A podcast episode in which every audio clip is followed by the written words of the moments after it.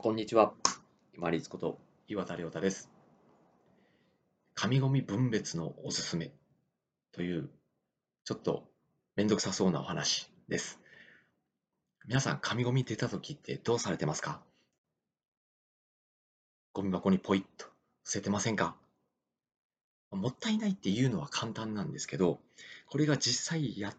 分けようとしてみると、まあ、ちょっとめんどくさいこともあります。けれども、メリットも結構あるんですよね。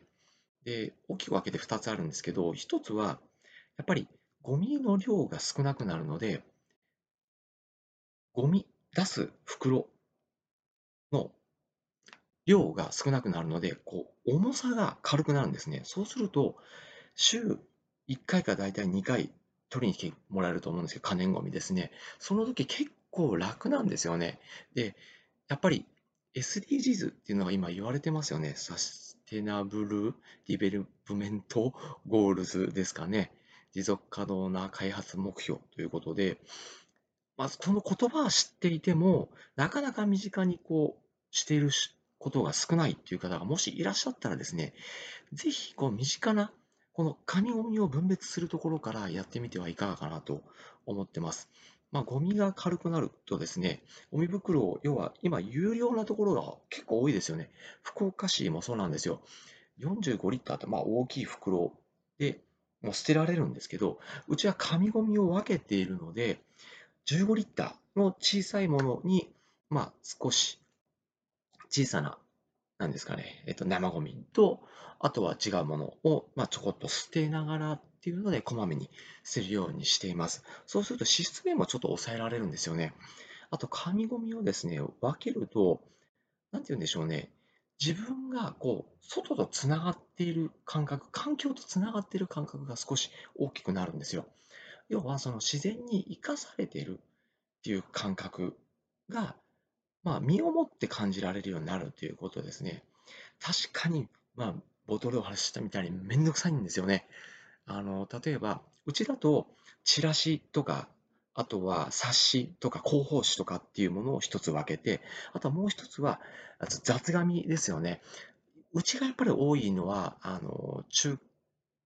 華の元の箱であるとか、あとこうインスタント食品の箱であるとか、お菓子の箱であるとか、そういった梱包用品とかですね、そういったものを2つちょっと分けてるんですね。で、この梱包用品に関しては、あの、少し切った方が、やっぱり中の紙袋の空白がなくなるので、少しこまめに切るようにしてるんですよ。これがですね、まあ以前お話をした掃除と同じで、結構無になれるんですよね。で、やればやるほどちょっとこう細かく切ってみたくなったりして、なんですかね、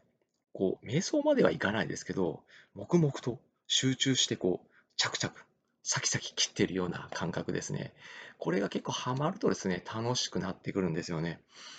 まあ、それは冗談だとしても、まあ、多少めんどくさいはめんどくさいんですよ。けれども、やっぱり、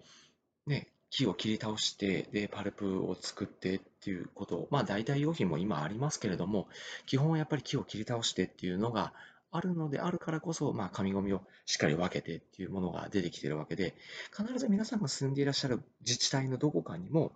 紙ゴミを集めるところが近隣にあるはずなんですよ。なので、まあ、できるところから、例えば、チラシとかもよくポストに入ってますよね。そういうところからでもいいかなと思います。あと、市とか県の、県、都道府県の広報誌とか、そういったものも先に分けるとかですね、私が先にお話をした、あの、おやつ、まあ、お菓子ですね。お菓子とか、あとはレトルト食品の箱とかですね。お菓子の箱。そういったものをまあ分けてみるとかですね。できるところからぜひ紙ゴミ分けてみてください。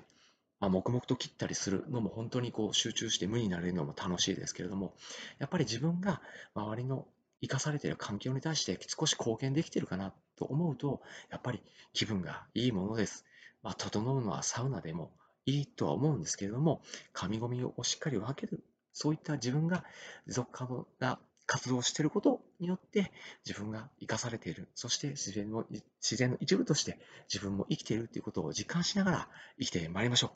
本日もご清聴いただきましてありがとうございました。皆様にとって一日良い日となりますように。これにて失礼いたします。